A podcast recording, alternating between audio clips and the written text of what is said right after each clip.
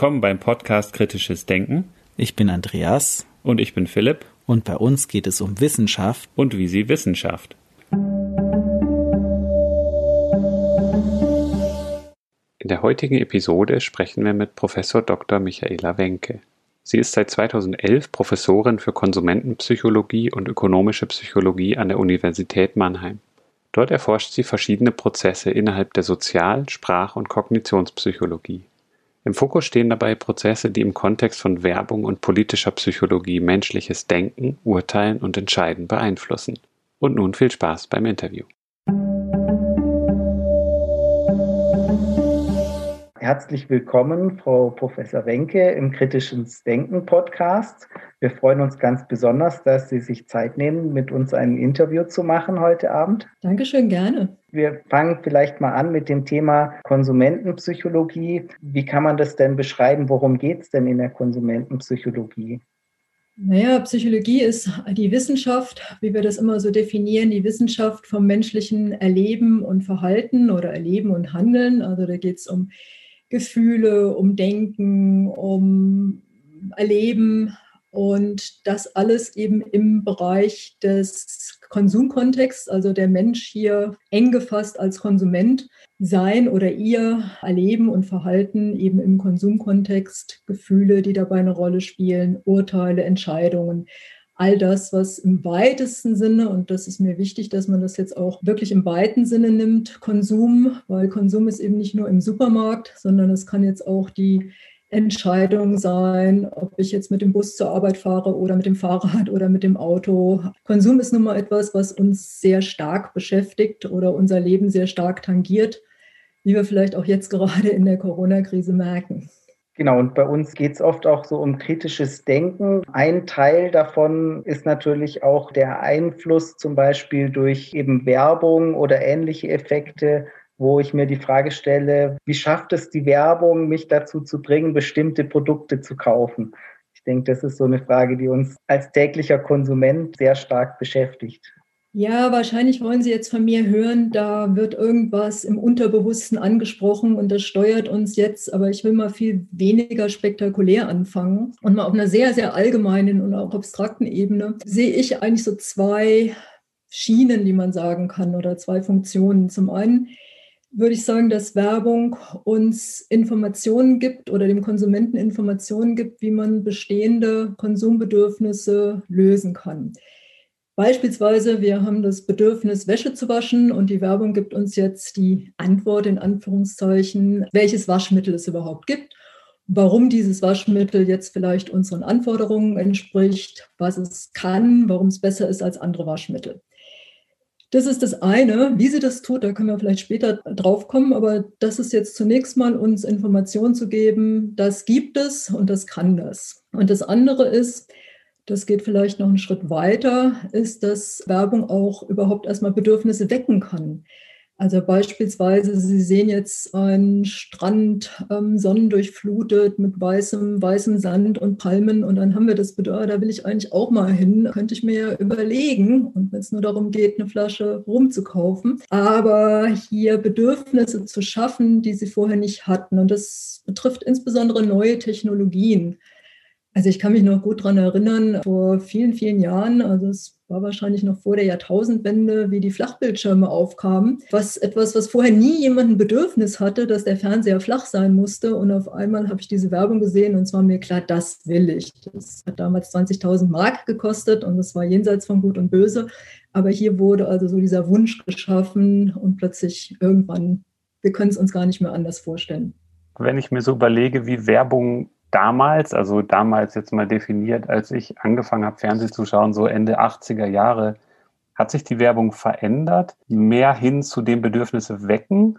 Also ich kann das jetzt schwer festmachen, ob das in den 80ern war oder, also ich zeige in der Vorlesung auch gerne wirklich Werbung aus den 30ern oder den 20er mhm. Jahren, die es damals auch gab. Und was da auffällt, zunächst mal so stilistisch ist, dass Werbung immer kürzer wird. Also ich glaube auch, wenn wir uns alte Werbung auf YouTube anschauen aus den 80ern, die war noch länger, die Schnitte waren, es war nicht so schnell geschnitten. Wir haben unsere Sehgewohnheiten verändert, aber das war nicht Ihre Frage. Ihre Frage war eigentlich, ob Werbung mehr dahin geht, Bedürfnisse zu wecken. Und generell würde ich sagen, also in übersättigten Märkten ist es natürlich schon so, dass es immer darum geht, was Neues zu haben. Das geht aber dann natürlich auch damit einher, ob es überhaupt neue Produkte gibt. Und klar, auch da haben wir eine Entwicklung gesehen, dass es jetzt sicher viele Produkte gibt, die es in den 80ern nicht gab. Und es gibt auch viele neue Marken. Also was wir wissen ist, dass die Produkte, die in Supermärkten verkauft werden und auch die Fläche von Supermärkten immer weiter steigt und dass es da natürlich mehr Konkurrenz gibt aber ich würde sagen, das kann auch die Schiene bedienen. Hier muss man sich jetzt differenzieren gegenüber anderen Produkten. Ich habe das vorhin so als zwei Wege gezeigt, also Bedürfnisse beantworten oder Bedürfnisse wecken. Die überlagern sich natürlich und das kann man auch nicht immer so ganz so scharf trennen. Also es kann auch äh, sein, dass es darum geht, ein Produkt, das bekannt ist und das ein Bedürfnis, das man hat, stillt, aber das jetzt ein ganz neues Attribut hat, von dem wir noch gar nicht wussten, dass wir das haben wollen, das jetzt ja, mir fällt jetzt kein gutes Beispiel ein, aber dass unsere Wäsche, ja.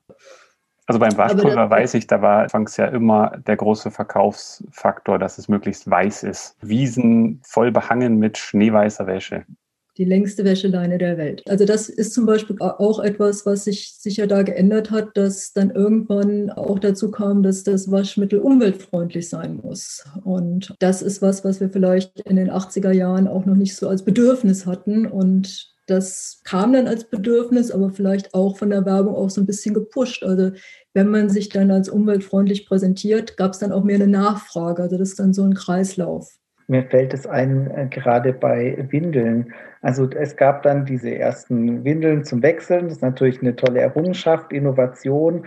Dann gab es die mit solchen Bündchen zum Laufen. Dann gab es die für Boys und Girls, ne, für Jungen und Mädchen separate Windeln. Und nachher als besondere Innovation gab es dann wieder die Windel, die für Jungen und Mädchen passt. Da werden dann nacheinander immer wieder neue Bedürfnisse geschaffen und man stellt eigentlich die Sachen, die es vorher schon gab, dann wieder als neue Innovation dar, einfach damit man sich wieder abhebt von der Konkurrenz oder ähnliches. Ja, zunächst mal diese Produktvielfalt geht natürlich auch darum, im Supermarkt so Shelf Space zu schaffen, dass man halt einfach mehr Raum einnimmt mit seiner Marke. Und dann, ich wusste ehrlich gesagt nicht, dass es jetzt die wieder vereinfacht gibt. Das hat natürlich schon auch was damit zu tun. Ehrlich gesagt, bei Windeln muss ich sagen, kann ich es mir nicht so genau erklären, weil die wenigsten Leute haben Kinder, Jungen und Mädchen im selben Alter, die Windeln brauchen, sodass man jetzt ein Paket kauft. Also da weiß ich eigentlich nicht, was da der Hintergrund ist. Aber oftmals ist es so, dass irgendwann die Leute sagen, oh, ich will lieber ein Produkt, das alles kann, bevor ich mich entscheiden muss, will ich Zahnpasta für frischen Atem oder weiße Zähne oder Kariesschutz oder gegen Paradontose. Wenn es da eine gibt, die für alles ist, dann macht mir das das Leben einfacher. Was ich mir auch frage, ist natürlich die Zufriedenheit. Wenn es eine große Auswahl an Produkten gibt, dann kann das mich als Konsumenten ja auch einerseits überfordern, dass ich gar nicht mehr zufrieden bin, weil ich am Ende, ich kaufe irgendein Produkt und denke, na, vielleicht hätte es ja aber ein besseres gegeben. Und umgekehrt kann es aber auch sein, ich kriege genau das, was ich will und bin dann super zufrieden, weil das passt jetzt sowas von genau auf mein Bedürfnis. Ja, Sie spielen da auf einen Effekt an, der äh, bekannt ist als das Over-Choice-Paradox. Zum einen ist der Vielfalt was Schönes. Also wir haben die Wahl und das ist für demokratische Gesellschaften immer was Positives und wir wollen auch wählen. Also wenn Ihnen zwangsweise ein Produkt verschrieben wird, das wollen wir nicht. Wir wollen die Wahl haben. Und genau wie Sie sagen, die Chance, dass ich unter 50 Marmeladensorten die finde, die ich genau will, ist natürlich größer, als wenn es nur vier gibt. Und das Paradox besteht jetzt darin, dass die Leute tatsächlich unzufriedener sind und weniger äh, wahrscheinlich dann tatsächlich was kaufen, wenn das Angebot sehr groß ist. Also ich weiß nicht, ob es Ihnen schon mal so ergangen ist, aber ich kenne es schon, dass ich eigentlich was kaufen wollte und dann irgendwie gesagt habe, naja, das überfordert mich jetzt, mich hier zu entscheiden. Ich, ich verschiebe das mal. Ich muss dann nochmal drüber schlafen oder mehr recherchieren. Aber es ist genau wie Sie sagen, wenn ich genau weiß, was ich will, dann bin ich bei einem großen Angebot, habe ich eine größere Chance, das zu finden und bin dann auch zufriedener. Meistens, wenn ich das nicht genau weiß und mich aber erstmal so orientieren will, dann bin ich überfordert.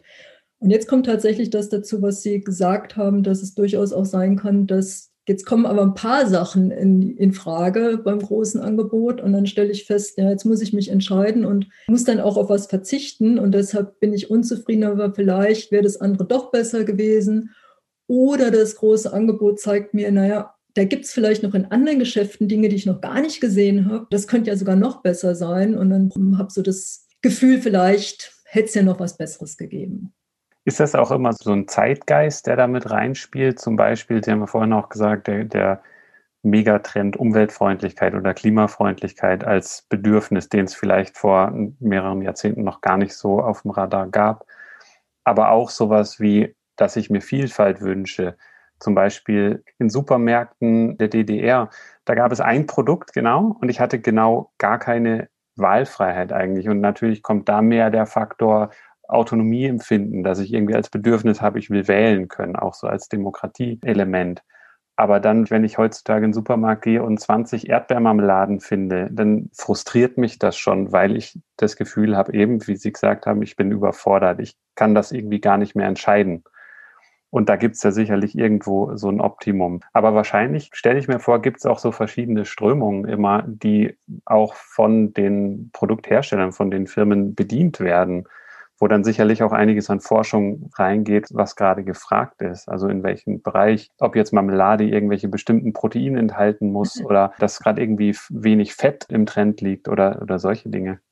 Äh, ganz klar, diese Trends gibt es und das sehen wir. Also der ist jetzt nicht mehr so neu, der Trend, aber so der letzten zehn Jahre. Also Marmelade mit Protein kam mir jetzt noch nicht unter, aber ich will nicht ausschließen, dass es das gibt. Aber natürlich dieses ganze glutenfrei, laktosefrei, also bis hin zu Produkten, die noch nie Laktose oder Gluten enthalten haben, die dann so angepriesen werden. Aber ich wollte noch mal ein tatsächliches Beispiel aufgreifen von dieser Angebotsvielfalt, die das tatsächlich reduziert haben. Also es geistern etliche, ich will nicht sagen Anekdoten, aber es wird kolportiert, dass manche Marken ihre Produktpalette Produktpalette reduziert haben und dadurch eben einen Umsatzplus gemacht haben. Und es gibt auch wissenschaftliche Arbeiten, die das gezeigt haben. Aber besonders eindrücklich erscheint mir das, was letztes Jahr Netflix gemacht hat, die ja bekannt geworden sind oder für uns alle das Bedürfnis erfüllen. Ich kann gucken, was ich will zu jeder Zeit, zu der ich das will und die genau das andere gemacht haben, die jetzt ein lineares Programm senden. Früher haben wir das Fernsehen genannt. Äh, Netflix bietet in Frankreich an eben ein Programm, das kann man einschalten und ist genau das Gegenteil von dem, womit Netflix eigentlich bekannt geworden ist und wofür sie stehen. Aber sie sagen ganz genau, ja, diese Angebotsvielfalt. Und ich meine, wenn man dann tatsächlich mal auf die Netflix-Seite geht, dann stellt man fest, oh ja, jetzt weiß ich eigentlich überhaupt nicht mehr, was ich sehen will. Und um diese Entscheidung den Leuten abzunehmen, kann man jetzt auch einfach sagen, okay, spielt mir irgendwas vor, was ihr für richtig haltet. Das ist ja vielleicht aber auch im Zeitgeist, wenn ich mir auch überlege, wenn ich mir Brot angucke, wie viel Brot ich kaufen kann, auch wieder als Konsumprodukt, aber es fällt mir gerade als Beispiel ein, dass ich auch Proteinbrot und Nussbrot und Kartoffelbrot und wahrscheinlich noch irgendwie sonst wie Brot kaufen kann, dass aber ja ein Trend auch dahin geht, dass man wieder so Back to the Roots mäßig, dass ich wieder was Ursprüngliches haben will. Und aus dem Gefühl heraus irgendwie am besten Brot ohne Chemie, wobei dann auch nicht klar ist, was Chemie bedeutet, aber Konservierungsstoffe oder was auch immer. Aber dass ich irgendwie Werbung damit machen kann und mein Brot für den doppelten Preis verkaufen kann, wenn es nur die Hälfte der Zutaten. Da denke ich mir auch manchmal, wenn da jetzt nur Mehl, Salz, Wasser drin ist und vielleicht Hefe oder was, dann müsste es ja eigentlich billiger sein, aber es ist teurer, weil es ein Prädikat ist, dass es möglichst wenig Stoffe enthält. Und ich weiß nicht, ob das auch dann werbepsychologisch so Elemente enthält, wie dass ich da bestimmte Biases anspreche, irgendwie, dass es natürlicher ist oder sowas. Also auch das ist ein Beispiel, das ich nicht kannte mit dem Brot, aber ich kann mir schon darunter was vorstellen, wobei hier zwei Dinge zusammenkommen. Das eine ist, genau wie Sie gesagt haben, ja, so das, es gab auch mal so einen Werbespruch von der Schweizer Versicherung, das Leben soll wieder einfacher werden. Also nicht mehr zu viel Wahlmöglichkeiten und ja, wir, wir führen euch hier durch, durch diesen Dschungel, zum Beispiel der Tarifdschungel oder sonst was. Und zum anderen natürlich auch bei Brot dieses, wenn es einfacher ist, dann ist es ja auch natürlicher und dann sind keine anderen Stoffe drin und dieses, wie Sie sagten, eben Back to the Roots, das sehen wir ja auch in vielen Bereichen, also die Lust am Landleben, was natürlich auch wieder so, es gibt bestimmt zehn Zeitschriften, wo es um Landleben geht. So viele Leute leben auch nicht auf dem Land, aber hier wird eine Sehnsucht anscheinend angesprochen. Und dieses bisschen einfachere Leben, dieses minimalistischere, auch, dass man eben keine Wahl treffen muss bei diesen Ökokisten. Also wenn, ich weiß nicht genau, wie das heißt, aber wenn man so ein Abo bei einem Bauern oder einer Genossenschaft, wo man dann eben eine Obstkiste bekommt oder eine Gemüsekiste, sich aber nicht aussuchen kann, was man bekommt. Und das hat für viele Leute einfach, das macht es attraktiv für sie, weil sie sie eben nicht vorher sich überlegen müssen, was sie wollen. Und dann kriegt man das und dann muss man halt was daraus machen. Und das ist irgendwie, nimmt einem Arbeit ab und Planung, weil auch so glaube ich, schon auch so ein bisschen mittlerweile ein Anspruch ist, perfekt zu sein und perfektionistisch zu denken. Und dann muss ich halt das tollste Kochrezept finden und die tollsten Zutaten. Und wenn ich das so delegieren kann, ich kriege von außen die Zutaten geliefert und muss keine Entscheidung treffen und muss dann daraus was machen. Ich kann nur das kochen, was mir gebracht wird. Und dann habe ich schon mal vieles von diesem Perfektionismus abgegeben oder ja, abgespeckt runtergefahren. Ich glaube schon, dass das auch eine Motivation ist oder sein kann. Sie hatten gesagt, es gibt diesen Aspekt der Bedürfnisbefriedigung und der Bedürfnisweckung. Aber schon habe ich im Hinterkopf eben diesen Gedanken auch, wo werden wir da auch manipuliert? Also wo werden da Bedürfnisse erzeugt, die ich eben vorher gar nicht hatte und wo ich jetzt so dieses ich habe so ein Bild, da steht irgendwie eine junge Frau neben einem Auto, oder da ist ein Cowboy, der jetzt Zigaretten raucht oder solche Sachen, wo ich das Gefühl habe, da werden unbewusst eben auch Sachen verknüpft, die eigentlich gar nichts miteinander zu tun haben. Oder wo werde ich da wie beeinflusst auch? Ja, da müsste ich vielleicht ein bisschen weiter ausholen. Also ich weiß gar nicht, ob das jetzt wirklich die Schiene ist, das Bedürfnis wecken oder die andere, dass da Bedürfnisse erfüllt werden. Also beispielsweise bei dem Rauchen, dass dieses Bedürfnis nach Freiheit und Abenteuer, das vielleicht äh, Leute durchaus haben. Und jetzt wird ihnen gesagt, also mit dieser Zigarette kannst du das erfüllen. Darüber kann man sicher lang diskutieren, ob jetzt hier geweckt oder erfüllt wird, will ich gar nicht. Also natürlich, Werbung kann hier viele Mechanismen ansprechen. Ich glaube, das, was wir jetzt noch gar nicht angesprochen haben, ist ein ganz einfaches, simples, an das man wahrscheinlich gar nicht denkt, ist nämlich, dass überhaupt Werbung erstmal ein Produkt bekannt macht und einen Markennamen bekannt macht. Und das ist schon recht wichtig, weil also nicht nur, dass es uns nicht einfallen würde, wenn wir es nicht kennen würden. Ein anderes Beispiel, Sie sind in einer Bar und Sie sehen ein Bier auf der Karte das sie noch nie gehört haben. Vielleicht sind sie jetzt der abenteuerlustige Typ und bestellen es deswegen. Aber Chance ist wahrscheinlich nicht. Kenne ich nicht, komisch, nie gehört, weiß nicht. Insbesondere wenn es noch recht teuer ist, wird man vielleicht sagen, nee, das riskiere ich jetzt nicht. Wenn Sie aber jetzt ein Bild haben aus der Werbung, vorausgesetzt ist ein positives Bild, dann würden Sie sagen, ja, könnte ich ja vielleicht mal ausprobieren. Also ich glaube, das ist schon mal der erste Schritt, Bekanntheit und gleichzeitig, dass es mit irgendwas Positivem verbunden ist. Und jetzt können wir natürlich darüber reden, wie schafft man das, dass es was mit Positivem verbunden wird. Auch da kann man sicher sagen, auch mal sehr banal, man kann den Leuten Informationen geben. Ob die dann geglaubt werden, ist eine andere Frage. Und man kann sagen, ist umweltfreundlich, ist gesund, ist natürlich bei dem Brot. Man kann es ein bisschen subtiler machen, indem man halt jetzt eine Atmosphäre schafft, in, aus der die Leute das mit rausnehmen. Das wird jetzt also in, einer, ja, in so einer rustikalen Küche gezeigt, das Brot, woraus ich schließe, das muss irgendwie was Ursprüngliches, Traditionelles sein. Ich glaube, da haben wir alle die Werbebilder von irgendwelchen Konditoren oder Bäckern, die da in so einer altmodischen Küche stehen und Bonbons rühren oder Schoko-Osterhasen oder sonst was, wo es eigentlich nicht jetzt explizit oder verbal gesagt wird, sondern wo einfach die Atmosphäre dazu führt, dass wir das ja daraus erschließen oder annehmen. Oder dass jetzt gezeigt wird, dieses Produkt zusammen mit Leuten, die so sind, wie ich gerne wäre oder vielleicht auch bin, aber wo man sich, wo man das Gefühl hat, die benutzen das, das passt zu mir, das könnte ich auch benutzen. Und natürlich auch generell mit so positiven Reizen wie gute Musik, schöne Landschaftsbilder, also vorhin der Karibikstrand und dann wird dieses positive Gefühl, was das Bild auslöst, auf das Produkt übertragen nicht nur so im allgemeinen Sinne positiv, schön, gut, sondern kann auch sehr spezifisch sein. Sie haben das angesprochen, das Gefühl von Freiheit und Abenteuer. Wenn man dann so halb über dem Grand Canyon hängt, dann wird eben auch dieses Gefühl von Abenteuer mit diesem Produkt dann verbunden oder besondere Eleganz oder Sportlichkeit oder Leichtigkeit. Also da gibt es viele Wege, dass man hier diese Assoziationen, diese Bilder erzeugen kann, dass eben solche Attribute mit dem Produkt verbunden werden. Sie haben, wenn ich es richtig verstanden habe, so zwei Hauptgründe. Einmal Werbung als einfach Exposition, dass man überhaupt die Präsenz schafft. Das habe ich schon mal gesehen, dieses Gefühl. Und dann aber auch die Assoziation mit was Positivem. Und sind das so die zwei Hauptelemente? Ich habe was von Ihnen gelesen, wo Sie so schreiben, zum Beispiel aus der Werbung so, mit seinem hohen Anteil an Arabica-Bohnen schmeckt Wagner-Kaffee noch vollmundiger. Und da wäre natürlich erstmal Wagner Kaffee kann man kennen oder auch nicht. Ich nehme an, das ist ausgedacht, der Name. Also ich kenne Wagner Kaffee nicht. Und da wird natürlich vordergründig erstmal Information präsentiert. Aber wenn man genau hinschaut, fehlen ja bestimmte Informationen oder es werden Annahmen präsentiert quasi, ja. wo ich dann als Konsument, Konsumentin, wenn ich dieser Werbung ausgesetzt bin, die Lücken fülle. Und das passiert wahrscheinlich schon automatisch unterbewusst und wo die Werbung aber dann schon, und da kommen wir vielleicht zurück, wo Sie ganz am Anfang gesagt haben, ist recht unspektakulär, was Werbung macht, also nicht unterbewusste Manipulation per se.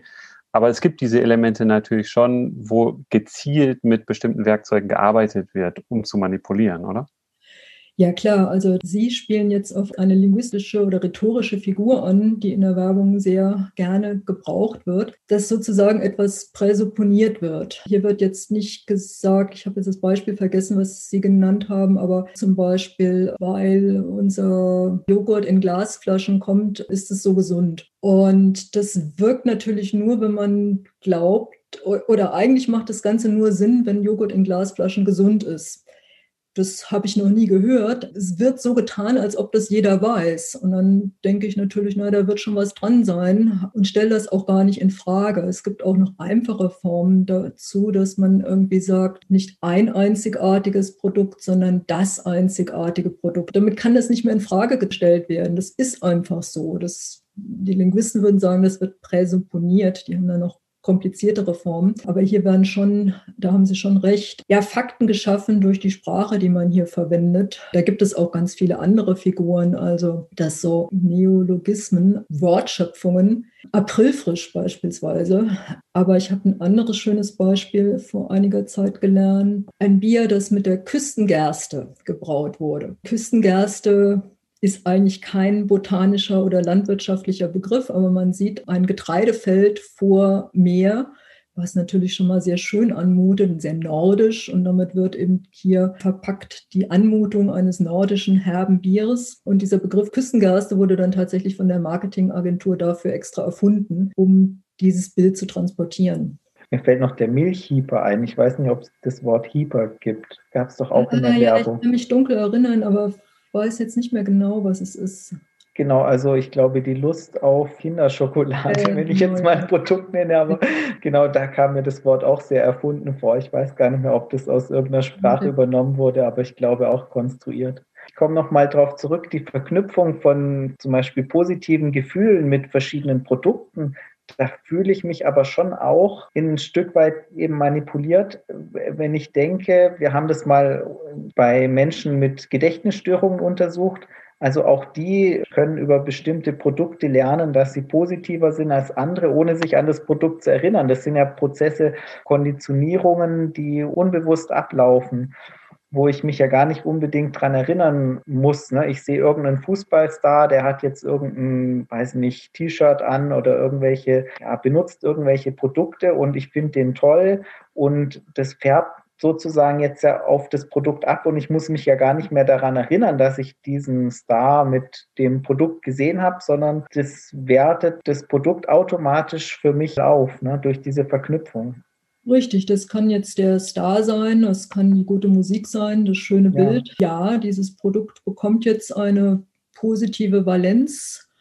Wir bringen dem eine positivere Einstellung gegenüber und wissen eigentlich nicht so richtig warum. Oder zumindest manchmal wissen wir nicht warum. Manchmal wissen wir es ja auch. Gerade jetzt also bei dieser Verknüpfung mit den Stars, also es ist ja nicht so, dass, dass wir es überhaupt nicht mitkriegen. Aber ja, also es wird eine Verknüpfung geschaffen Warum ich so ein bisschen oft unsicher bin bei dem Begriff unbewusst ist, weil das klingt immer so danach, als ob wir durch wie, wie so Zombies ferngesteuert durch den Supermarkt laufen und plötzlich ist irgendwie die Tüte Chips im Einkaufskorb und wir wissen eigentlich nicht warum. Aber so ist es ja nicht. Wir machen ja schon die Entscheidung, ich nehme jetzt diese Chips. Womit Sie recht haben, ist, dass wir vielleicht nicht wissen in dem Moment, warum haben wir jetzt eigentlich Lust auf Chips oder was ist es, warum uns gerade diese Chips jetzt angesprochen haben. Woher kommt jetzt dieses positive Gefühl? Das ist sicher richtig. Also ja.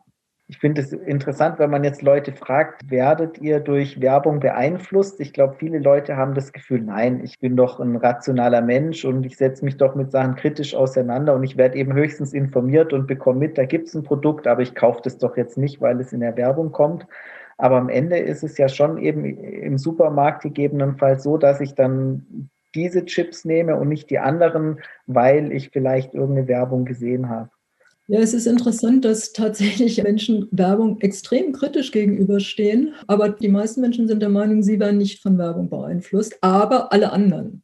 Und deshalb ist Werbung so gefährlich. In Psychologie nennt man das auch auf den dritten Personeneffekt, also dass man glaubt, alle anderen und deshalb ist Werbung manipulativ. Ja, im Supermarkt wird man von sehr vielen Dingen beeinflusst, obwohl man glaubt, Kontrolle zu haben. Das ist schon richtig. Aber es ist nicht so, dass man sie überhaupt nicht wahrnehmen kann. Also man hat die Chips jetzt zum Beispiel gewählt, obwohl man sie nicht am Einkaufszettel hatte, weil die halt mitten im Weg standen. Sonst hätte man sie nicht genommen. Oder vielleicht, weil Bier daneben stand und Bier und Chips gehört jetzt irgendwie zusammen. Es könnte jetzt auch noch Einflüsse geben, wo wir eigentlich wirklich nicht wirklich wissen, dass wir, also zum Beispiel Chips ist jetzt vielleicht nicht das beste Beispiel, aber wenn es jetzt so einen Geruch gibt nach Paprika oder in der Luft, den wir eigentlich kaum wahrnehmen oder uns nicht so richtig bewusst sind, dass wir ihn wahrnehmen, dann, wie gesagt, Chips ist kein gutes Beispiel, aber Zimtschnecken. Ja? Wenn aus der Bäckerei der Geruch von Zimt strömt, dann würden die Leute auch eher Zimtschnecken kaufen oder sowas. Und das ist vielleicht was, das wir gar nicht so bewusst wahrnehmen, warum habe ich jetzt Hunger auf Zimt, weil wir das nicht so bewusst wahrnehmen. Aber das sind relativ wenige Beispiele, wo uns nicht bewusst wird, dass wir hier gesteuert werden. Also die meisten Einflüsse nehmen wir ja bewusst wahr. Wir wissen nur nicht genau, wie sie wirken und was sie mit uns machen. Und also viele Dinge in der Sensorik sind zum Beispiel so, dass jetzt runde Formen eher mit süß gehen und wir das deshalb als süßer wahrnehmen oder Farben, dass wir rote Dinge eher als süß wahrnehmen als jetzt grüne Dinge oder gelbe Dinge. Das kann man sich erklären, aber den meisten von uns wäre das jetzt nicht so bewusst in dem Sinne. Das ist schon richtig.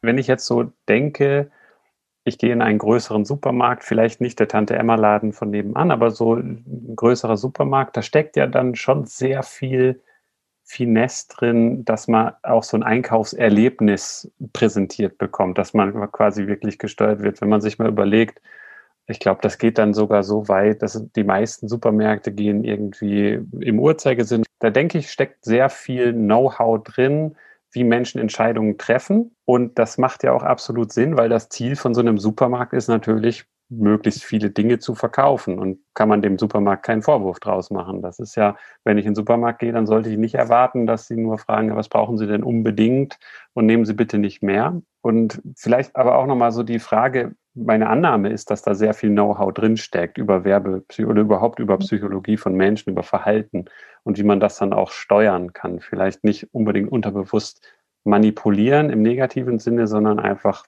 den Output maximieren. Und Sie Frau Wenke, Sie sind ja in der akademischen Forschung, akademische Psychologie, veröffentlichen da auch Forschungsresultate zu.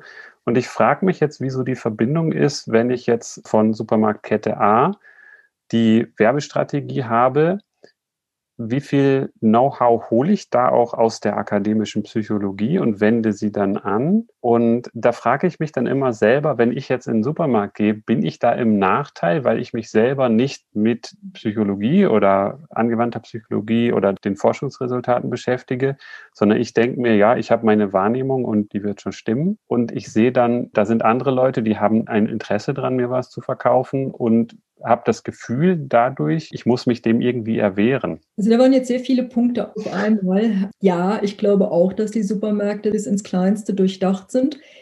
Ich glaube, dass die oder die Erkenntnisse da wenig aus der akademischen Forschung kommen, weil wenn Sie das lesen, was in den akademischen Journals veröffentlicht wird, das ist oftmals, ja, da würden Sie sagen Elfenbeinturm oder das ist sehr weit weg von dem, was wirklich in der Praxis anwendbar ist. Okay.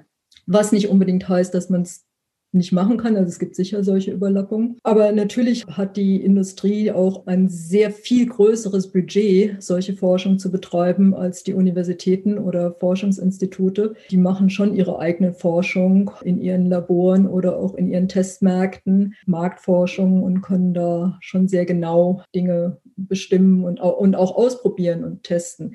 Sicher vielleicht auch durch, angeregt durch akademische Forschung, die es dazu gibt. Was mir jetzt eben auch noch einfiel, ist, dass wenn wir jetzt daran denken, wie wir durch diesen Supermarkt gesteuert werden und dadurch auch viele Dinge kaufen, die wir eigentlich nicht unbedingt brauchen, das ist so.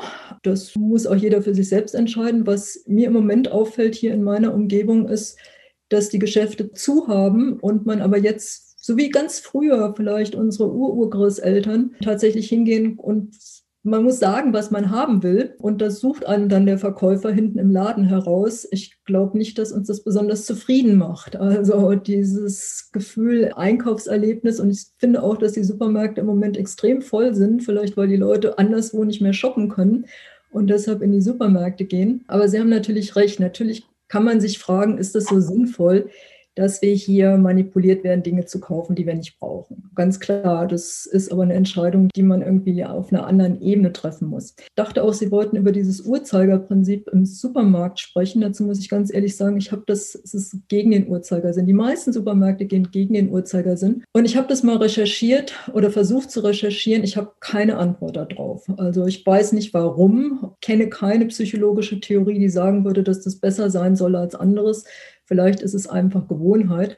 Aber wir haben natürlich ganz viele andere Dinge. Das fängt an bei der Beleuchtung, bei der Musik. Das fängt da an, dass die Dinge, die man jetzt, die keine Impulskäufe sind, die sind irgendwo ganz hinten, weil die muss man sowieso suchen. Und die sind auch an unattraktiven Orten, wo man nicht vorbeikommt. Und Impulskäufe sind entweder da, wo man eh schon fix und alle ist und keinen Widerstand mehr hat und sagen kann, ich kaufe heute keine Chips, sondern die sind dann halt irgendwie ganz am Ende an, an der Kasse oder die Quengelzone oder halt mitten im Weg. Und das führt eben auch dazu, dass heutzutage Supermärkte auch nicht mehr unbedingt so diese klassischen Gänge haben, sondern viel so diese Inseln. Also viele Kreuzungen zu schaffen, weil an Kreuzungen kommen die Leute vorbei und da muss man sich orientieren, dann bleibt man einen Moment stehen und dann sieht man halt was und denkt, ach, ist doch nett und ist ein Sonderangebot Angebot und könnte ich auch, hatte ich zwar nicht auf dem Schirm, aber nehme ich auch. Bis hin dazu, dass die Einkaufswagen immer größer werden. Und wenn Sie einen größeren Einkaufswagen haben, dann kaufen Sie auch mehr.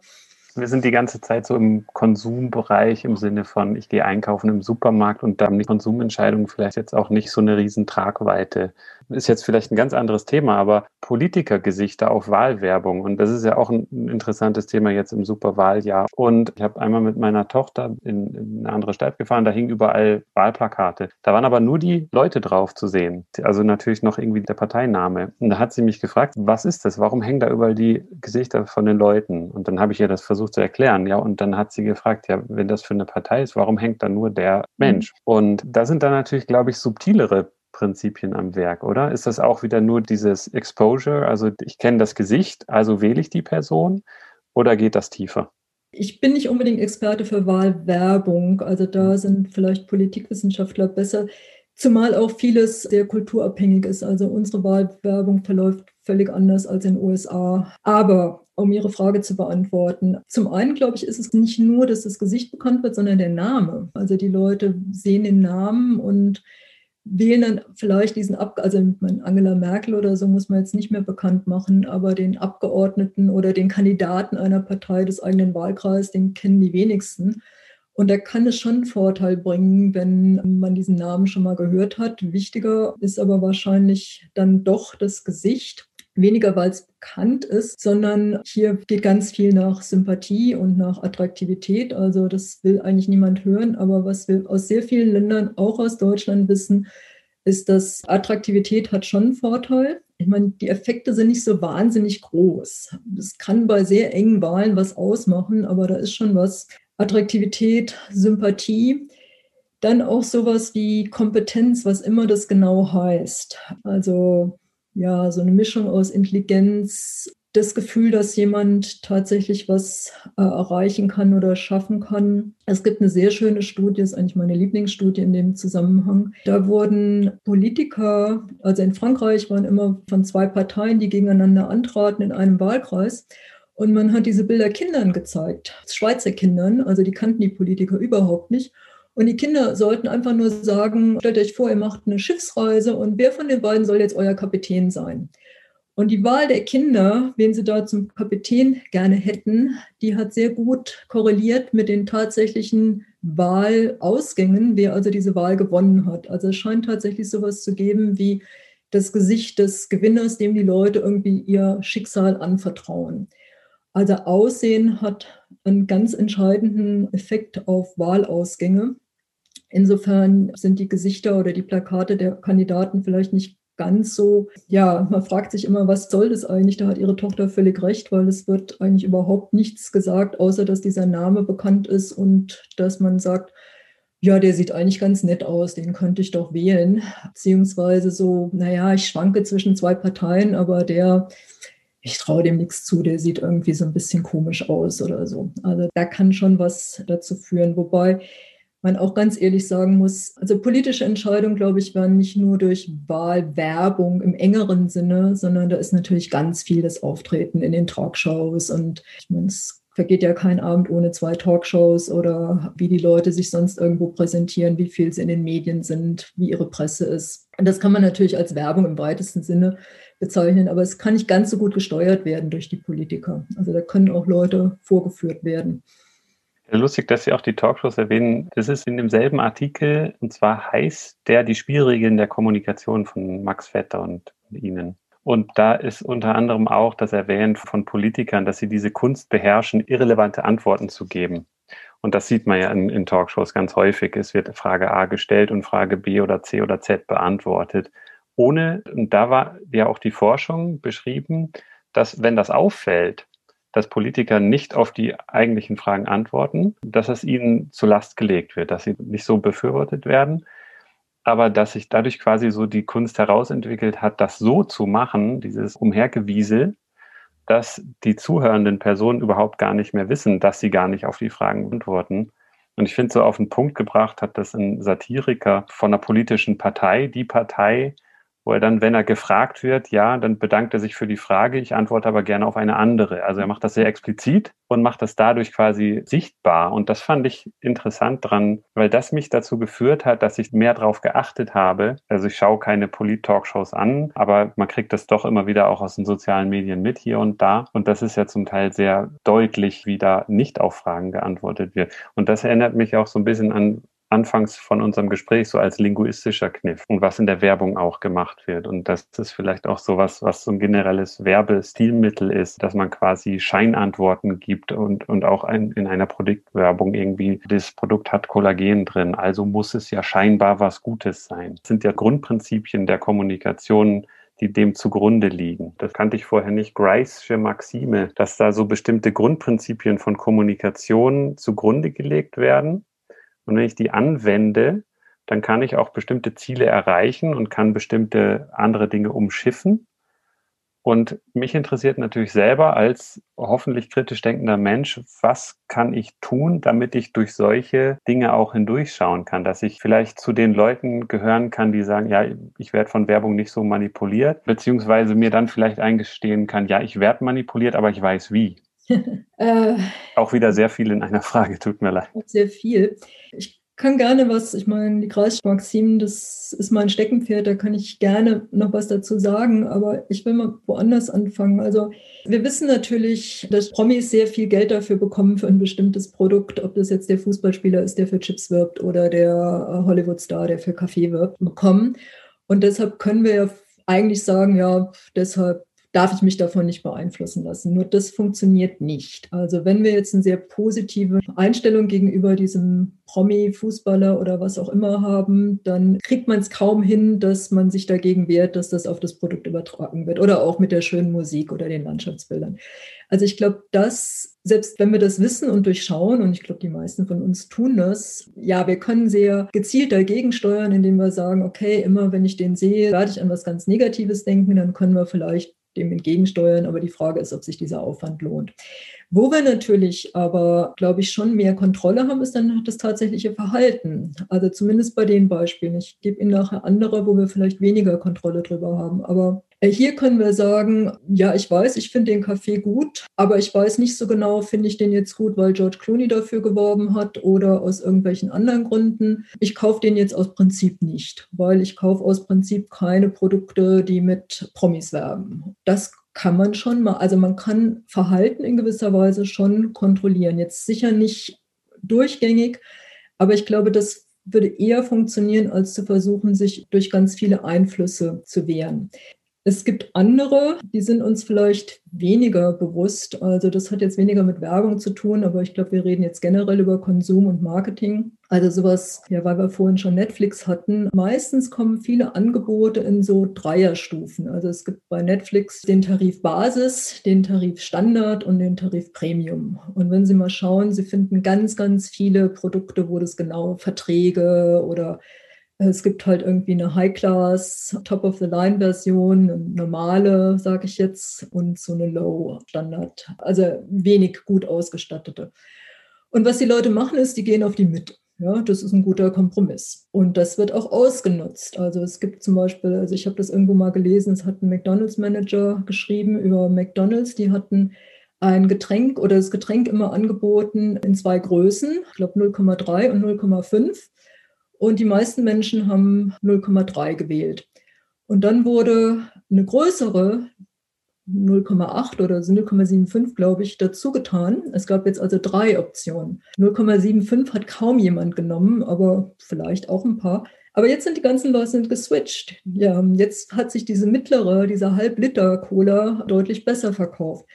Und das sind Sachen, da glaube ich, da sind sich die Leute nicht so bewusst. Aber da würde, wenn sie sich dessen bewusst wären, wenn man sie darüber aufklären, da könnten sie das Verhalten sehr leicht kontrollieren, indem man sagt, okay, ich weiß, die geben mir immer drei Optionen und ich soll die mittlere nehmen, aber jetzt überlege ich mal, ob die, die günstigste nicht doch vielleicht besser für mich ist. Vielleicht kommt man dann zu dem Schluss, ist sie nicht, aber hier wäre Aufklärung sicher ganz gut oder das, was auch sehr viel gemacht wird, dass irgendwelche Voreinstellungen schon angekreuzt sind. Also wenn man einen Flug bucht oder eine Reise, dann ist meistens irgendwie die Versicherung schon angeklickt und man muss die aktiv abschalten. Und ich glaube, das ist zum Beispiel was, was jeder durchschaut. Naja, vielleicht auch nicht jeder, sondern denken denken viele vielleicht, ja, die machen das bestimmt, das hat schon seinen Sinn. Und deshalb sollte ich das auch mitbuchen. Also hier denke ich, wäre es tatsächlich auch so eine Regulation, wo man sagen kann, ja, das, das darf eigentlich nicht mehr sein. Es darf keine Voreinstellungen geben, die die Leute dann aktiv erstmal ausklicken müssen. Darüber könnte man sich sicher unterhalten. Das ist ein gutes Beispiel mit diesen Versicherungen. Ich kann mich erinnern, da kommt auch oft so eine Warnung, dann heißt es, wollen Sie wirklich ohne Versicherung, genau. sind Sie sich den Risiken denn bewusst und so weiter, dass dann wirklich eindringlich nochmal gewarnt wird. Ich kann mich erinnern, selbst beim Autohaus, die hatten ein günstiges Angebot zum Reifenwechseln und dann nachher hieß es ja, wollen Sie die Reifen nicht noch wuchten lassen? Also wir können sonst keine Verantwortung übernehmen. Also das ist Ihre Verantwortung. Sie müssen uns das sagen. Also wir wollen ja nur Ihr Bestes und das ist ja oft sowas. Mir ist noch ein anderer Effekt eingefallen, der auch gerne benutzt wird, so ein Ankereffekt. Wenn ich jetzt hier irgendwie verschiedene Weine habe zum Beispiel, dann steht auch manchmal einer dazwischen, der extrem teuer ist und dann kommen mir die anderen günstig vor. Ne, dann mhm. kostet eben der eine Wein kostet, sagen wir mal, 10 Euro und dann steht einer, der kostet vielleicht 120 und dann denke ich, boah, für 10 Euro, das ist aber ein günstiger Wein.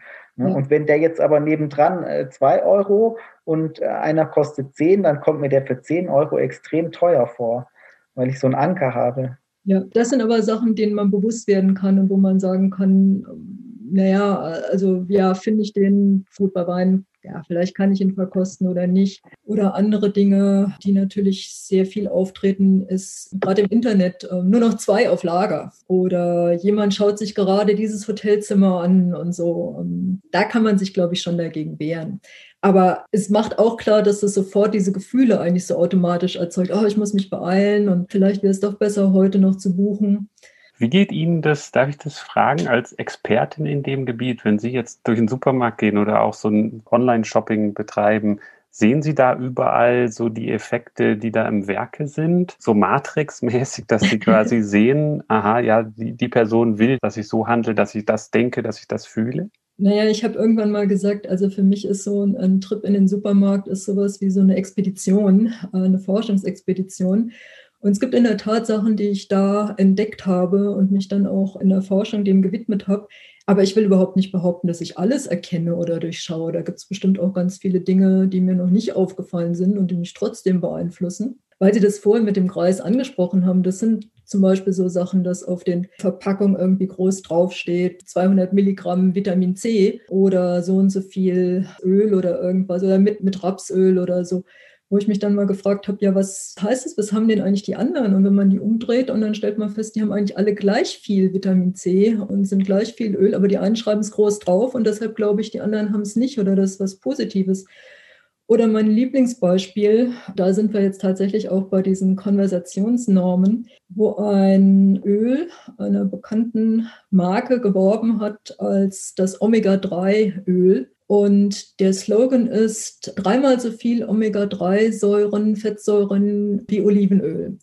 Und da sind jetzt zwei Dinge drin. Zum einen wird präsupponiert, also es wird so getan, als ob Omega-3 was ganz Tolles ist, weil sonst würde man das ja nicht anpreisen, dass es dreimal so viel hat. Also selbst die Leute, die es bislang nicht wussten, dass Omega-3 vielleicht was Gutes ist, lernen jetzt, ihr müsst Omega-3-Fettsäuren zu euch nehmen.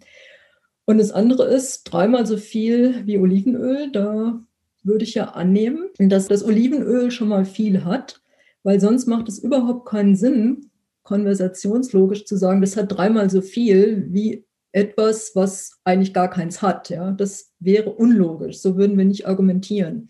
Wir nehmen also als Konsument an, die werden uns schon was sagen, was sinnvoll ist. Deshalb ist A, Omega-3 was Gutes und B, Olivenöl hat viel davon. Und das habe ich mal tatsächlich nachgeschaut und Olivenöl hat so gut wie keine Omega-3-Fettsäuren. Also es gibt ganz viele andere, die da deutlich besser sind. Und das ist ein schönes Beispiel, da wird nicht gelogen. Die haben tatsächlich dreimal so viel Omega-3 wie Olivenöl, aber Olivenöl hat nicht so wahnsinnig viel. Also das ist sicher ein Beispiel, wie wir hier durch Sprache manipuliert werden oder durch die Information, die uns hier geboten wird, die zwar wahr ist, aber trotzdem uns zu falschen Schlussfolgerungen verleitet. Und da ist es ja dann interessant oder hilfreich sicherlich, wenn man so seine eigenen Annahmen hinterfragt hin und wieder. Das ist auch aus diesem Artikel, den ich gelesen habe. Das Mitgeteilte erhält seinen Sinn zu großen Teilen durch Annahmen beim Zuhörer oder bei der Zuhörerin. Und da arbeiten die Produktmanager oder Managerin sicherlich auch mit zu sagen, diese Süßigkeit enthält kein Fett, wo diese Süßigkeit noch nie und auch keine Konkurrenzprodukte jemals Fett enthalten, aber Fett reduziert ist natürlich was Positives. Ja, Sie haben recht, aber ich meine, das, dann wird das Leben sehr kompliziert. Ich glaube, man kann dem allen ausweichen, indem man nicht völlig, aber zum Teil, indem man halt wirklich sich sehr genau vorher überlegt, was möchte ich eigentlich kaufen. Man macht sich einen Einkaufszettel, man setzt sich fest vor, dass man sich nicht durch irgendwelche Sonderangebote oder irgendwas, was einem auffällt, verleiten lässt. Ich glaube, das kann man schon machen. Ich bin mir nicht sicher, ob man dann hinterher zufriedener ist. Das hatten wir schon öfter auch im Podcast, weil bei uns geht es ja immer um kritisches Denken und wir sind eigentlich schon meistens oder ja eigentlich immer im Gespräch auch zu dem Schluss gekommen, man kann es da auch in jedem Fall übertreiben. Und wenn ich den ganzen lieben langen Tag nur kritisch hinterfrage, was in meiner Nahrung drin ist, was in meinen konsumierten Produkten drin ist, was mein Verhalten beeinflusst, was ich den Tag lang mache, dann habe ich vermutlich kein glückliches Leben vor mir. Und kann es nicht auch sein, dass es bei manchen Entscheidungen günstiger ist, wirklich spontan aus dem Bauch heraus zu entscheiden und nicht rational das kritisch zu überlegen? Also wenn ich mir jetzt zu lange Gedanken mache, treffe ich in manchen Kontexten ja auch nicht immer die beste Entscheidung. Vielleicht gerade wenn es besonders komplex ist, dann komme ich mit Argumenten irgendwann gar nicht mehr weit, weil ich das überhaupt nicht mehr überblicken kann. Was ist in welcher Situation für meine Zufriedenheit am Ende nachher eine gute Variante, mich zu entscheiden? Einfach nochmal vielleicht drüber schlafen oder spontan oder viel nachdenken und was gibt es da für Möglichkeiten? Ja, ich glaube auch hier herauszuhören, die Theorie der Unconscious Thought von Ab Dijksterhaus und Kollegen, wo man sagen muss, das ist sehr umstritten mittlerweile. Ich würde allerdings immer noch sagen, der Kern, da ist was dran, dass wenn wir sehr stark über was nachdenken, dann gewichten wir auch Dinge, die eigentlich völlig irrelevant sind. Aber wenn wir jetzt unseren Augenmerk darauf richten, dann gewichten wir sie stärker, als wir das vielleicht tun sollten, normativ oder rational gesehen. Und das ist insbesondere dann der Fall, wenn es vielleicht Sachen gibt, für die es auch keine wirklich guten Argumente oder Gründe gibt. Also Sachen, die eher jetzt hedonisch, gefällt mir oder gefällt mir nicht. Ich kann nicht sagen, warum ein Parfum jetzt besser ist als das andere. Mir gefällt es halt einfach besser.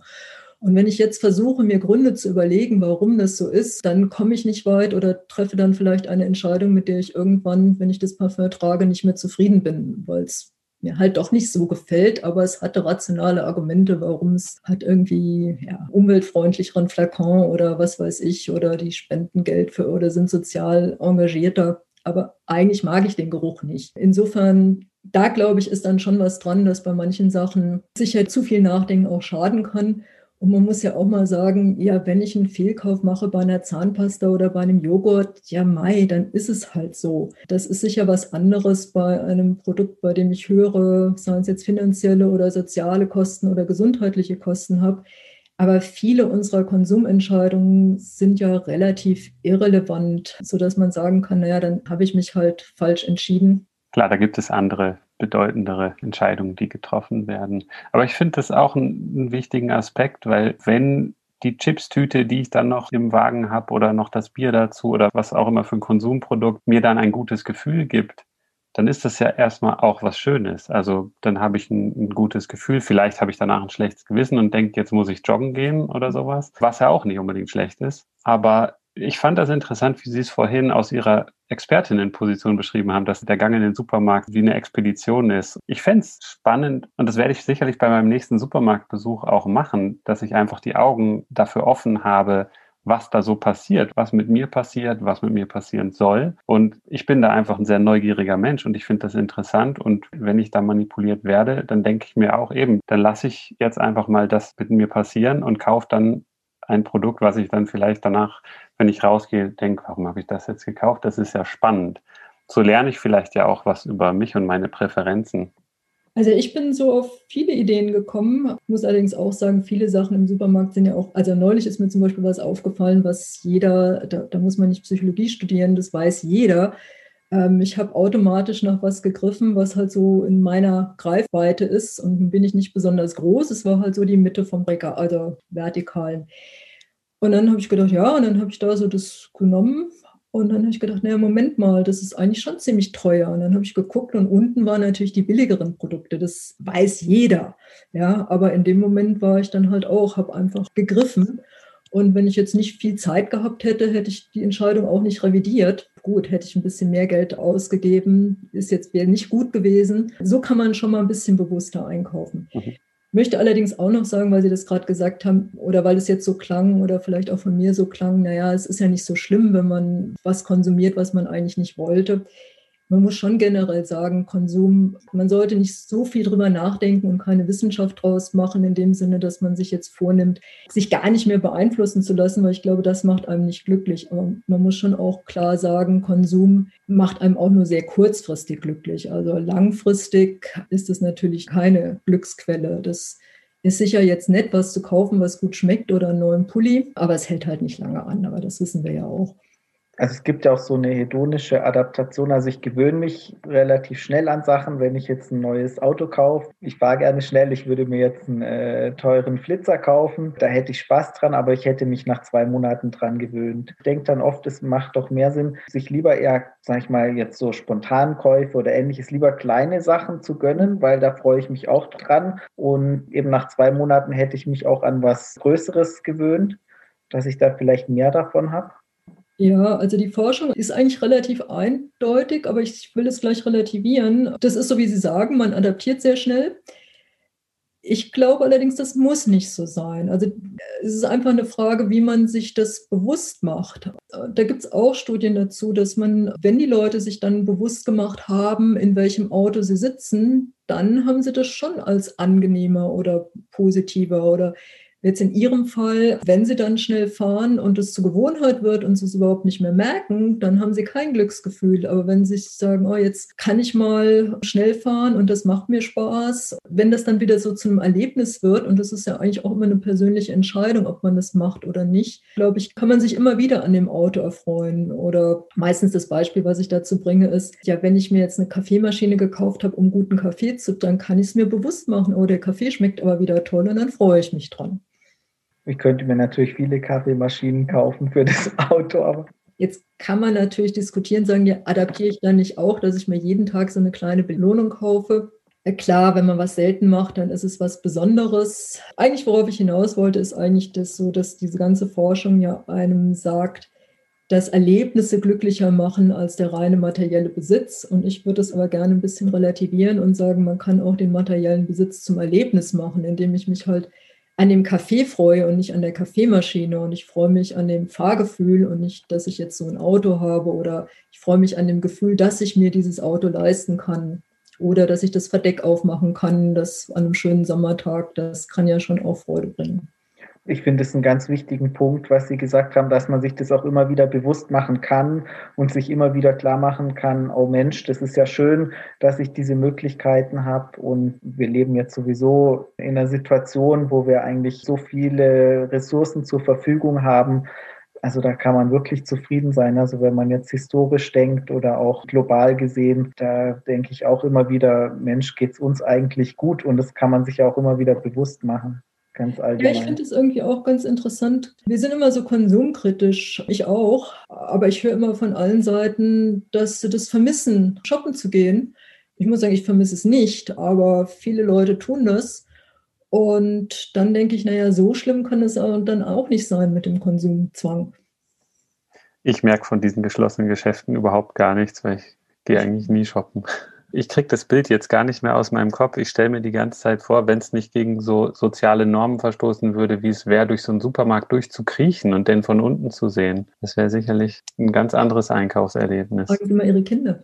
Die sind auch schon groß. Ja, aber, an, der, an der Kasse ist es definitiv so. Supermärkte natürlich versuchen, und Sie haben es ja auch vorhin gesagt, dass das Einkaufen zum Erlebnis wird. Supermärkte vielleicht weniger noch als diese Malls, aber dass man sich halt gerne drin aufhält und je mehr Reize da sind, angenehme Musik, aber weil Stichwort Kinder, da fällt mir dann halt auch ein, dass es ja diese jetzt diese Einkaufswagen gibt, wo die Kinder dann halt so nicht nur drin sitzen, sondern auch so ein, wie so ein Auto das lenken.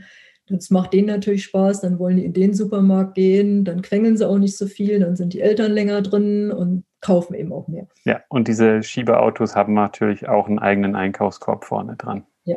Also ich habe schon immer viel übers Internet auch bestellt und wahrscheinlich jetzt in Corona, in der Situation mit den Bevölkerungsschutzmaßnahmen, wird einfach generell mehr auch übers Internet bestellt. Gibt es da noch andere Aspekte, die sich im Konsumverhalten jetzt verändern? Ja, das ist eine spannende Frage. Es ist halt irgendwie immer so mit Karl Valentin zu sagen, Prognosen sind immer schwierig, insbesondere wenn sie die Zukunft betreffen.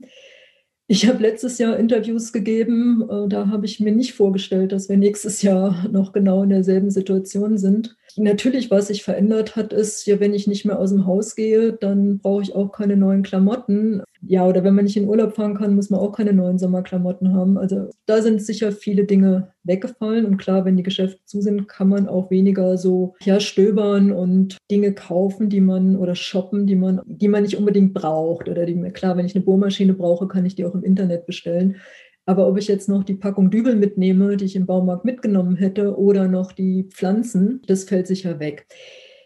Ihre Frage war aber eine andere. Verändert sich das langfristig? Ehrlich gesagt, ich weiß es nicht. Ich hatte letztes Jahr so das Gefühl, naja, vielleicht merken wir alle, dass wir gar nicht so viel brauchen, dass wir eigentlich genug Klamotten haben. So jetzt nach einem Jahr merke ich irgendwie so, ach naja, eigentlich könnte man schon mal wieder was Neues haben. Was ich glaube, Nachholbedarf sein wird, ist Reisen. Ich glaube, die Leute wollen raus, die wollen weg. Klar, man kann viele Dinge nicht nachholen. Vielleicht auch eine größere Affinität zum Internet, dass man gesehen hat, wie einfach das ist. Also auch Leute, die das vorher nicht gemacht haben, haben es jetzt gemacht und stellen vielleicht fest, dass es ganz einfach ist und dass es für sie viele Vorteile hat. Im Moment, auch wenn die Geschäfte jetzt zum Teil aufhaben, ich empfinde das nicht so schön mit Maske Klamotten anzuprobieren, also lasse ich es. Ja, hatten Sie was Spezifisches im Sinn, was sich da verändern könnte? Nee, ich hatte auch nur die Idee, dass es schon auch langfristig eben eine gewisse Veränderung geben könnte, dass Leute mehr online einkaufen. Also das hat es wahrscheinlich beschleunigt, aber der Trend mhm. zu online war ja, mhm. war ja sowieso da. Mhm. Und da ist sicher auch, was wir vorhin hatten mit diesem Überangebot, das geht ja mittlerweile auch schon so, dass man sich halt auch im Internet, ja, dass man in den Geschäften feststellt, ja, aber im Internet gab es mehr und da gab es noch was anderes und dass man so das Gefühl hat, also im Internet werde ich fündiger als tatsächlich in den Geschäften. Und die Geschäfte müssen sich halt jetzt überlegen, wie können sie das kontern. Das hat ja auch was, dass man die Dinge tatsächlich mal sehen kann, dass man vorhin hatten wir es vom Wein, dass man den Wein probieren kann, dass man die Kleider anprobieren kann und sehen kann. Und da müsste sich halt der Handel oder muss der Handel sich überlegen, wie er da attraktiver werden kann und wie er da kontern kann. Sie hat mir die Frage gestellt, ob Werbung im Internet sich unterscheidet von klassischer oder anderen Medien. Und was das Internet halt anders macht, ist, dass es sehr, sehr viel gezielter wirkt auf die Leute. Und das trifft jetzt nicht nur die Produkte, das kennen wir ja wahrscheinlich alle, dass wenn wir was gegoogelt haben, dann kriegen wir sofort die Anzeigen. Aber Google und Facebook weiß natürlich genau, wer sie sind und was sie machen und weiß vielleicht auch eher, dass jemand schwanger ist und schickt dann entsprechend die Produkte. Aber nicht nur das, es geht ja noch weiter. Also es weiß auch, ob sie jetzt gerne schnell fahren und vielleicht auch eher ein bisschen risikobewusster sind und wie man sie deshalb ansprechen muss, vielleicht auch mit einem schicken Flitzer im Hintergrund, der jetzt Werbung macht für irgendein Getränk. Das spricht jetzt sie an und jemand anderes ist vielleicht eher sicherheitsbewusst, dem muss ich anders ansprechen mit anderer Sprache, mit anderen Bildern, bis hin dazu, dass wenn sie Katzenliebhaber sind, dann ist halt das Sofa, das ihnen verkauft werden soll, da regelt sich eine Katze und bei dem anderen ein Border Collie. Und ich glaube, da sind wir noch lange nicht irgendwo am Limit. Also das wird mit Sicherheit zunehmen bis hin zu der Uhrzeit, dass die Werbung für das Sportgetränk halt kommt nach ihrem Fußballtraining, weil die Konzerne eben auch wissen, wann ihr Fußballtraining ist und wann sie welchen Lieferservice anklicken und so weiter. Und da finde ich, ähm, weil wir es vorhin so von Manipulation geredet haben, also da ist dann 1984 eigentlich eine sehr harmlose Utopie gegenüber das, was wir im Moment erleben.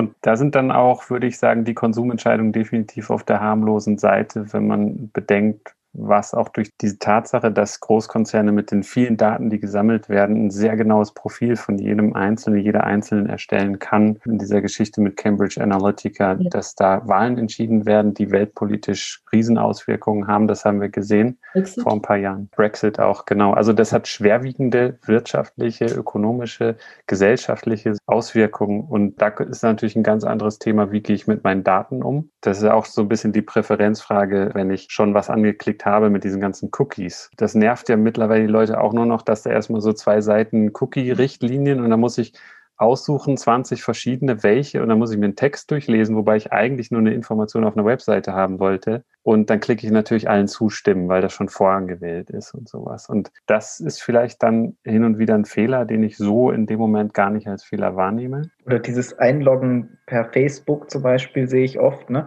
Wollen Sie sich per Facebook einloggen, dass Sie dann sozusagen für verschiedene Dienste den gleichen Login benutzen, um noch mehr Daten aggregieren zu können über mich und dass Sie wirklich noch jedes Detail wissen, was ich gerne eben noch im Sportverein und so weiter. Allein, dass mir mein Smartphone sagt, wo ich im letzten Jahr oder im letzten Monat überall war und das eben nicht nur mir sagt, sondern das weiß eben jetzt auch verschiedene andere bis hin zu den autonomen Autos. Ich meine, jetzt weiß die Automarke wahrscheinlich schon mehr über mein Fahrverhalten, als ich jemals weiß. Und also ich meine, da sehe ich schon Gefahren, Sie haben sie genannt, aber generell, also ich glaube, das wird unser Leben sehr, sehr stark beeinflussen. Da kann noch viel auf uns zukommen. Ja. Sie haben jetzt auch, wenn ein paar Konzernlenker zugehört haben, ein paar tolle Tipps gegeben, was wir noch alles machen. Die melden sich bei Ihnen, dann werden sie noch. Aber eben, da stecken wirklich noch viele Möglichkeiten drin. Daran habe ich noch gar nicht gedacht, dass die dann tatsächlich, wenn ich vom Fitnessstudio Studio kommen, wir nachher ein Sportgetränk präsentieren. Das hat noch viel Potenzial, aber eben auch viel Potenzial, noch mehr uns zu beeinflussen und zu manipulieren und zu Kaufentscheidungen, die uns vielleicht nachher gar nicht so viel glücklicher machen. Oder was wir vorhin gesagt haben, man führt kein glückliches Leben, wenn man die ganze Zeit nur kritisch über Sachen nachdenkt oder hinterfragt. Aber es ist sicherlich auf der anderen Seite durchaus ratsam, hin und wieder sehr kritisch über bestimmte Dinge nachzudenken und das auch mal zu hinterfragen. Nicht damit man das von da an immer tut, sondern dass man auch mal sich das ins Bewusstsein gerufen hat, so wie wir es vorhin auch gesagt haben. So ein kritisches Bewusstsein für die Situation zu haben, ist, denke ich, schon auf der Waagschale eher auf der hilfreichen Seite. Ja, also ich meine, man kann sich zum einen die Frage stellen, warum wird mir genau das jetzt angeboten eigentlich? Meistens weiß ich es, weil ich es vorhin gegoogelt habe oder weil ich schon mal auf der Webseite war und so, aber und dann zu sagen, naja, ähm, ich weiß genau, wenn es da jetzt immer aufblitzt, also lang kann ich dem nicht widerstehen bis hin eigentlich dazu, auch solche politischen Entscheidungen zu treffen. Finden wir das eigentlich gut, dass es erlaubt ist, was die alles machen? Ich will nicht sagen, dass man das verbieten soll. Ich denke nur, man könnte mal drüber nachdenken, was da jetzt die Grenzen sein können und zumindest, dass wir es mal thematisieren. Man muss sich ja überlegen, wie wollen wir demokratische Prozesse gestalten und wo sollen da die Grenzen sein? Das macht absolut Sinn, das zu überlegen. Wir hatten auch mal eine Folge gemacht, die ist auch sehr hörenswert über Netzwerke, Facebook und solche Sachen. Kann ich gerade mal drauf verweisen mit dem Herrn Schoch. Eine interessante Episode, wer mal in den alten Folgen was nachhören möchte.